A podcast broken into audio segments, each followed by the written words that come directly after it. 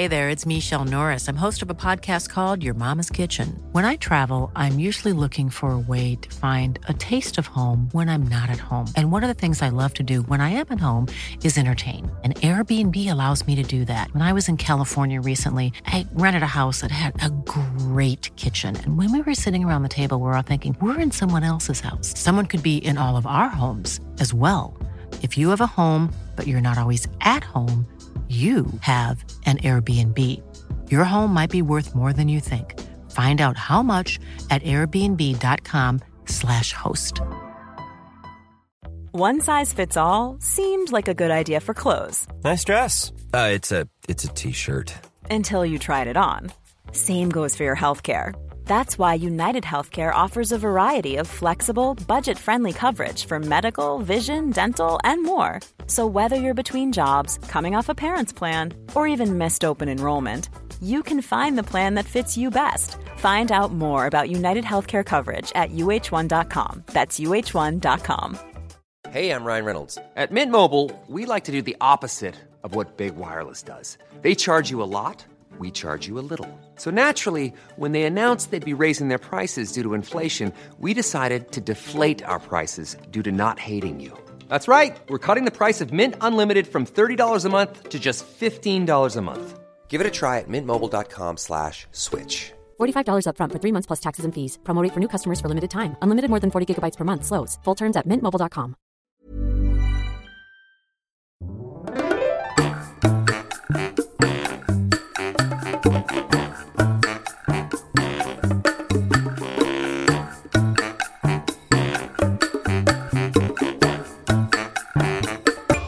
¿qué tal? ¿Cómo están hambrientos del español? Yo soy Ana. Y yo soy David.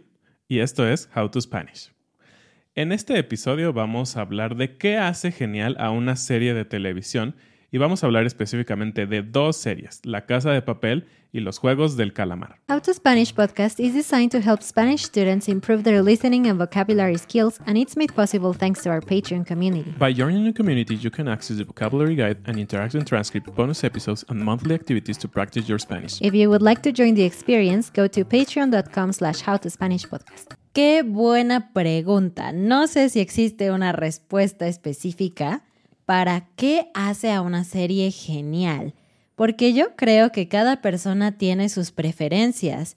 Sin embargo, tenemos el ejemplo de estas dos series, El juego del calamar y La casa de papel, que fueron mundialmente famosas, así que pareciera que sí existe alguna cosa, alguna receta mágica que vuelve una serie genial. Y como siempre, no somos los expertos en cine y en series y todo eso, pero vamos a hablar de lo que para nosotros es importante en una serie que lo vuelve genial. Así que Ana, ¿qué dirías tú que son los elementos básicos que para ti vuelven una serie imprescindible para ver todo el tiempo? Personajes que sean creíbles, pero que a la vez cambien, que puedan evolucionar conforme pasa la historia, porque no es cierto que una persona es 100% valiente o 100% buena. Creo que depende mucho de qué situación está sucediendo y también de sus valores, su historia, y eso lo vuelve real y lo vuelve fácil de que tú te identifiques con ese personaje. Entonces, ese, ese punto, y también una historia donde hay cambios y misterio y acción también. Sí, creo que nos encanta que las series tengan esa versatilidad en que no sabes qué va a pasar, ¿no? Creo que en general a todo el mundo le gusta, o seguramente hay personas que les gusta como algo más tranquilo y un poco más que puedes saber qué va a pasar. También eso es agradable a veces, ¿no? Ah, pero sí, sin duda una buena historia, creo que para mí también es súper importante. Em, que, que, te tenga al, al, filo de la butaca, como decían los antiguos, refiriéndose a las butacas del cine, ¿no? Pero creo que para mí también algo muy importante, aparte de una gran historia y todo esto, es la manera visual en que se cuenta. Y esto es como el, el, arte, ¿no? La fotografía que hay en todas las series, el uso de los colores, el uso del sonido. Entonces, es para mí muy importante que pueda engancharte audiovisualmente, ¿no? Puede ser que la historia sea genial, pero creo que todos concordamos en que Puede haber una historia genial, pero contada de una manera horrible y se vuelve horrible. Claro. Y entonces ya no hay tanto enganche y todo esto, y de hecho, lo vamos a decir en un momento, pero una de estas dos series pasó por una historia así. Así que es tan importante, creo, todo este tema audiovisual, que hoy en día lo damos por hecho porque las producciones, ya sea de Hollywood o ahora de Netflix o de Amazon Prime o todos estos contenidos de streaming, ya son de tal calidad que lo das por hecho, ¿no? Es un estándar. Claro. Pero bueno, si no estuvieran ahí, no tendríamos tal vez ese estándar de que eso es genial. Pero ¿qué tal ustedes? Cuéntenos, ¿qué es lo que hace a una serie genial en su opinión? ¿Qué tipo de series te gustan? ¿Te gustan las series violentas y con sangre? ¿O prefieres las series muy bonitas en donde todo es de color de rosa? ¿O series de misterio? ¿O series en otro idioma? Porque también ahora tenemos mucha disponibilidad de series de diferentes partes del mundo. Sí, y sin duda esto es algo imprescindible en estas dos series. Es algo de lo que no podemos dejar de hablar. Estamos acostumbrados a consumir contenido en inglés en muchas partes del mundo, no solo en México por la cercanía con Estados Unidos y pues claro, la gran industria que es Hollywood referente a producción de cine, series, todo esto, ¿no? Pero específicamente estas dos series han sido un trend, han sido una gran explosión mundial y son dos series que no están en inglés. Y esto es algo que a los críticos pues les ha llamado la atención porque en muchos países que no hablan español o que no hablan coreano, en el caso de estas dos series, ha sido un éxito total como nunca se ha visto y que rompe mucho esta barrera del idioma y esta barrera que se creía que mucha gente prefiere de plano no ver una serie porque está en otro idioma, ¿no? Como dijiste, David, estas dos series han sido una tendencia mundial no solamente porque muchas personas las han visto, sino también porque, como creo todo en esta vida ahora, no solo se queda en la televisión, sino que esta tendencia sale a las redes sociales, los usuarios están hablando de eso, están haciendo videos relacionados en TikTok, en, no sé, en Instagram, en muchas partes. Y bueno, realmente este, esta serie, El juego del calamar, yo no sabía qué era, Sí me aparecía en Netflix como una tendencia, pero no siempre veo todas las series que Netflix me recomienda. Sin embargo, cuando entraba a Facebook, a cualquier red social, yo veía unos símbolos. Veía un círculo, un cuadrado y un triángulo. Mm, Y decía, ¿qué es eso? Y veía que todo el mundo estaba hablando de eso, usando estos símbolos, y yo no sabía qué era, hasta que vi que decían que era del juego del calamar y dije, ah, creo que si quiero entender lo que toda esta gente está diciendo y haciendo, tengo que ver la serie.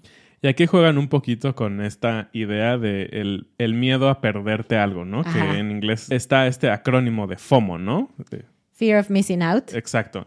Entonces creo que pues ha funcionado tan bien esta estrategia y tal vez ni siquiera fue una estrategia que pensaron los creadores de que hay tantas cosas relacionadas en las redes sociales que dices, ¿qué está pasando? ¿Qué está pasando? No puedo perderme esto y esto genera cada vez que más y más personas quieran ver este contenido.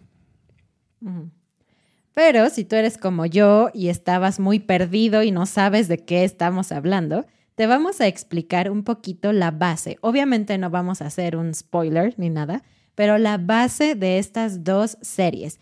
¿De qué se trata el juego del calamar y de qué se trata la casa de papel? El juego del calamar es una serie coreana y es muy interesante porque la premisa de esta serie es que hay un grupo de personas que viven en la pobreza o que tienen muchas deudas que reciben una invitación a jugar los juegos del calamar.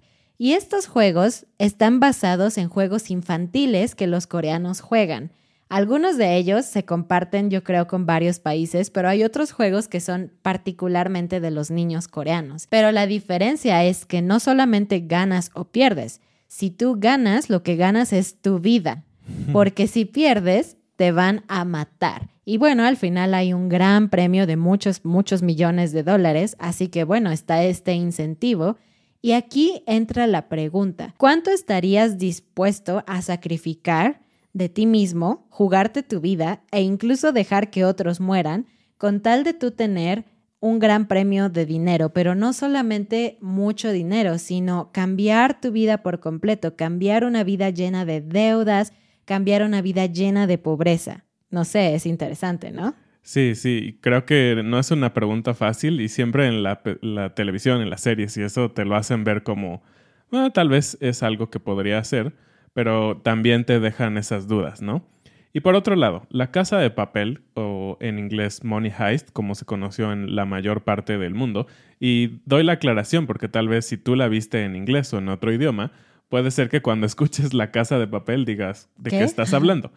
Y bueno, La Casa de Papel es una historia también bastante disruptiva en cuanto a la idea general, en la que hay un robo o un atraco a el Banco Nacional de España y en el cual un grupo de personas eh, están ahí y roban el dinero, pero una gran diferencia con otro tipo de series o películas que tienen que ver con robos o atracos es que aquí el organizador es un genio y tiene planeado todo, todo, todo.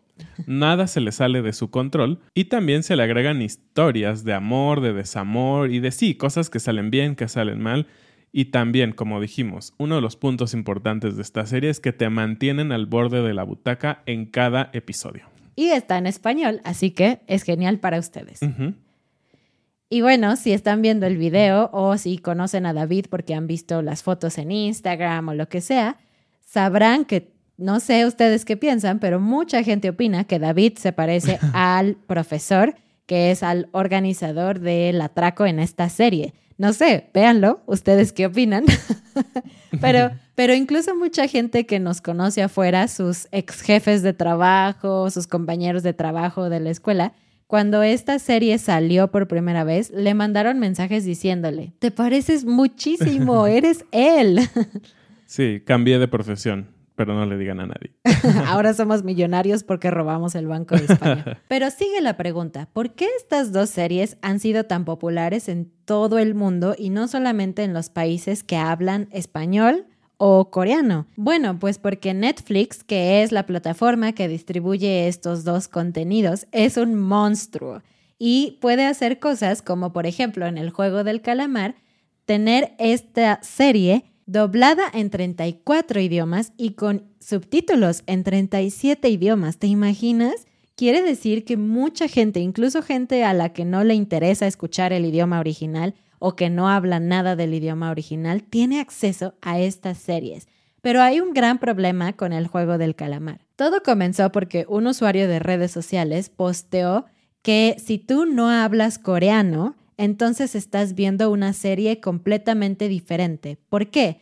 Ella dice que la traducción y también el subtitulaje no logran captar realmente la esencia de lo que los personajes están diciendo ni de la cultura detrás de esta serie. Así que eso a mí me da muchísimo FOMO, ah, porque aunque a mí me gusta el coreano, pues yo sé que no puedo entender coreano fluido así que probablemente me estoy perdiendo lo mejor de esa serie, pero bueno, no importa, ya la pude ver, aunque la vi con subtítulos en español, y bueno, creo que puedo entender más o menos la genialidad de esta serie. Y creo que eso también nos habla un poquito de lo que decíamos hace un momento, ¿no? ¿Qué tanto juega la parte audiovisual, ¿no? Porque finalmente estás viendo una serie, estás viendo qué está pasando en ese momento, si están buscando a alguien, si lo están matando, si hay una persecución. Pero sí, como dice ella, ¿qué tanto juega el que entiendas culturalmente qué significan las cosas, ¿no? Entonces es bastante interesante. Y por otra parte, en La Casa de Papel, pues bueno, está en español y de hecho uno de los actores decía que cree que esta serie es tan importante porque significa muchísimo para la gente fuera de España. Y esto significa que ellos pudieron entregar un poquito de su cultura y, dar a conocer este sabor, digamos, latino de la cultura, ¿no? y, y, es muy interesante porque hay personajes no solo de España en la serie, sino de algunas partes de Europa, por ejemplo, Europa Occidental. Y también puedes notar cómo su cultura, aunque ellos hablan español y están en España, es un poco diferente y el español en específico de esa como zona importante de España puede variar a diferentes regiones, a donde hacen también algunos pequeños viajes y puedes escucharlo. Pero el punto importante aquí es, el español está generando atracción a personas que hablan otros idiomas por este tipo de contenido y creo que eso lo vuelve genial. Nos encantaría que nos dijeras en un comentario si estás viendo YouTube o en nuestras redes sociales qué fue la cosa que a ti te enganchó de español. Y sería genial si alguien nos pudiera decir que fue una película, una canción, porque realmente hay ese tipo de cosas que, te, que tú dices, wow, el idioma es hermoso, simplemente quiero entrar en ese mundo. Y esto del sabor latino es muy interesante para nosotros porque, bueno, ustedes saben, en Latinoamérica, en México, la gente es muy cálida, ¿no? Y muy cercana, no hay como mucho mucha privacidad o mucho respeto del espacio personal, entonces es normal abrazar a todo mundo, no solamente a tus amigos, cantar con todos, etc. Y bueno, esto puede ser solamente un estereotipo porque mucha gente no ha viajado a Europa, por ejemplo, pero la idea generalizada que tenemos es que América Latina es mucho más cálida que la gente en Europa. Pero España es como la parte más latina, la parte más cálida de, de Europa. Y hablando con una amiga de España, ella nos dice que sí, ellos sí se consideran mucho más cálidos, pero que cuando ella ha conocido a personas de América Latina, dice, no, América Latina es otro nivel completamente. Y sí, en esta serie tú puedes ver cómo este grupo de ladrones, pues no solamente están allí como por el dinero, sino que se forman amistades, se forman historias de amor, hay mucha lealtad y mucha comida, bebida, canciones alrededor de esto y tú pensarías que pues ellos están solamente concentrados pensando en que van a robar, pero no, hay una gran historia de amistad aquí. Y para nosotros como mexicanos,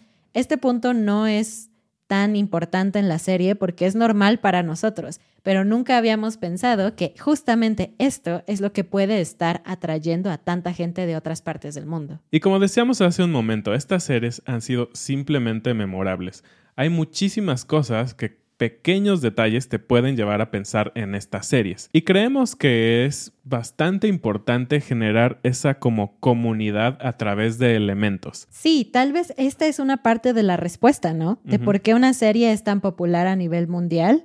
Pues creo que es porque se vuelve memorable y memorable en cosas que tú ves y sabes inmediatamente que es esa serie y que tú puedes replicar también y te puedes disfrazar como ellos, ¿no?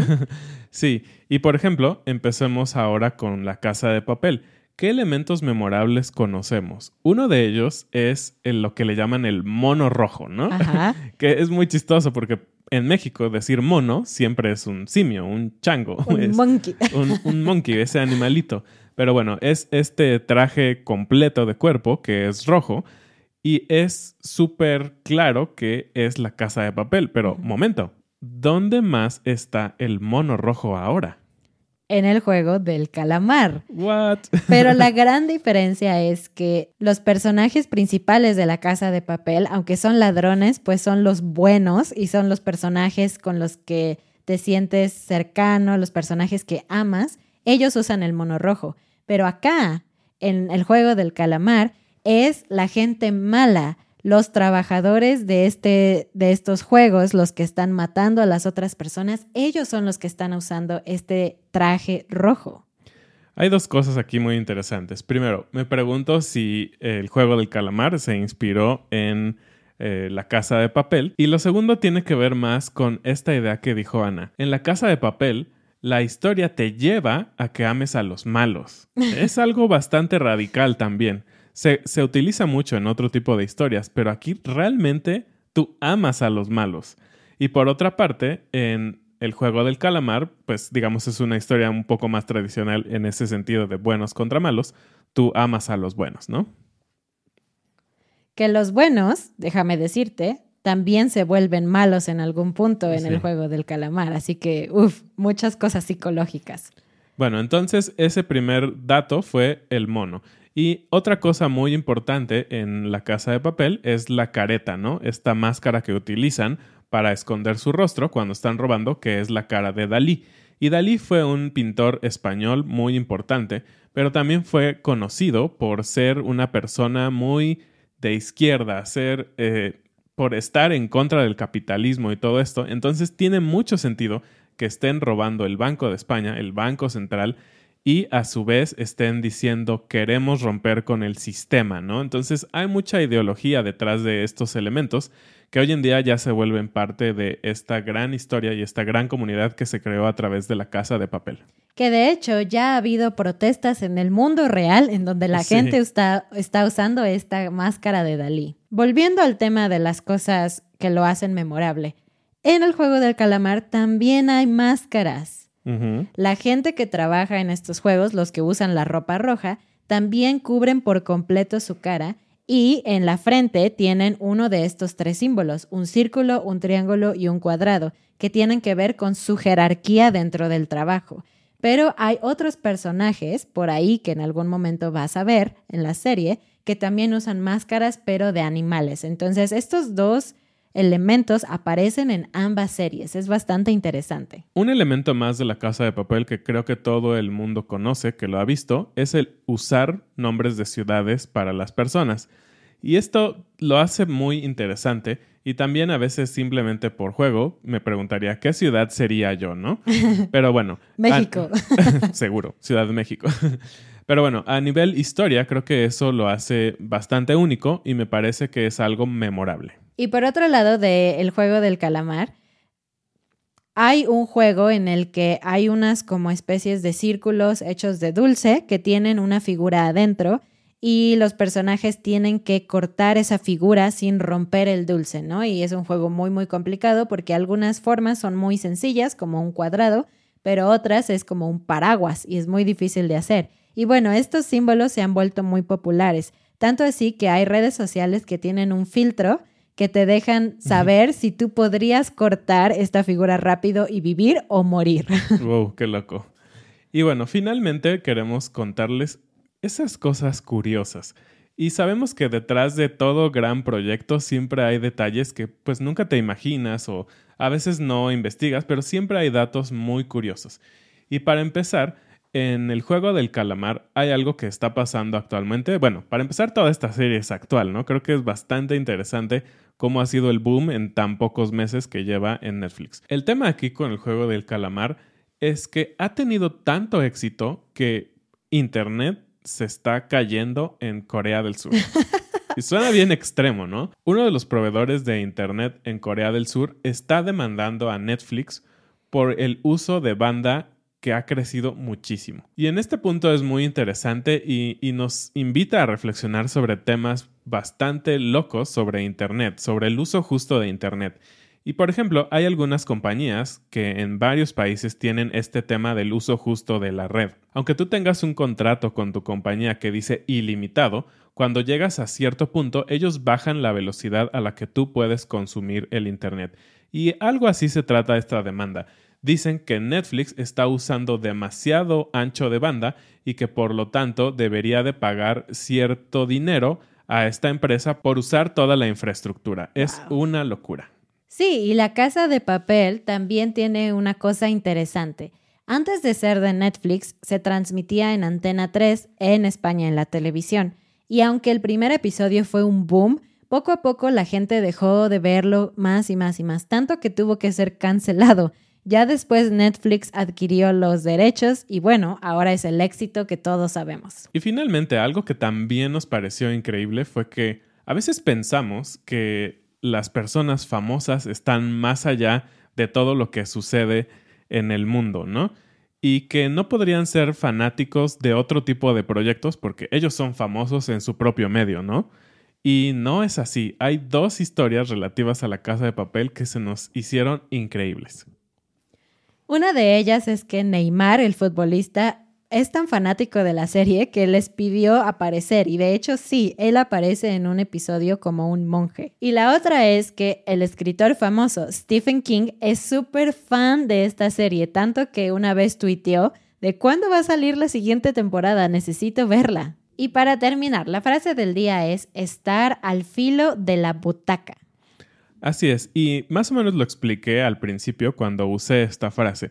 Es este tipo de cosas que te mantienen al borde, que estás muy emocionado, eh, te da miedo, son cosas que no necesariamente tiene que ser una película o una serie, pero puede ser que estés esperando una llamada muy importante y puedes estar al filo de la butaca. Entonces son todas esas cosas que te mantienen en un estado de estrés.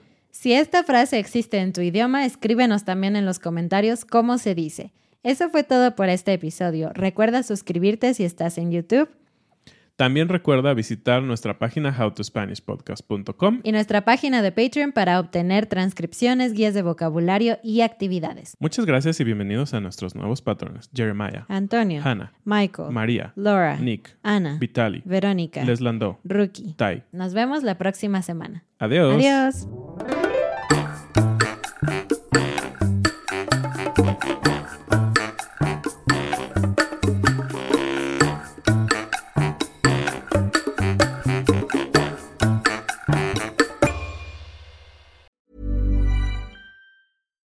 Deserves the best, and there's no better place to shop for Mother's Day than Whole Foods Market. They're your destination for unbeatable savings, from premium gifts to show-stopping flowers and irresistible desserts. Start by saving 33% with Prime on all body care and candles. Then get a 15-stem bunch of tulips for just $9.99 each with Prime. Round out Mom's menu with festive rosé, irresistible berry chantilly cake, and more special treats. Come celebrate Mother's Day at Whole Foods Market.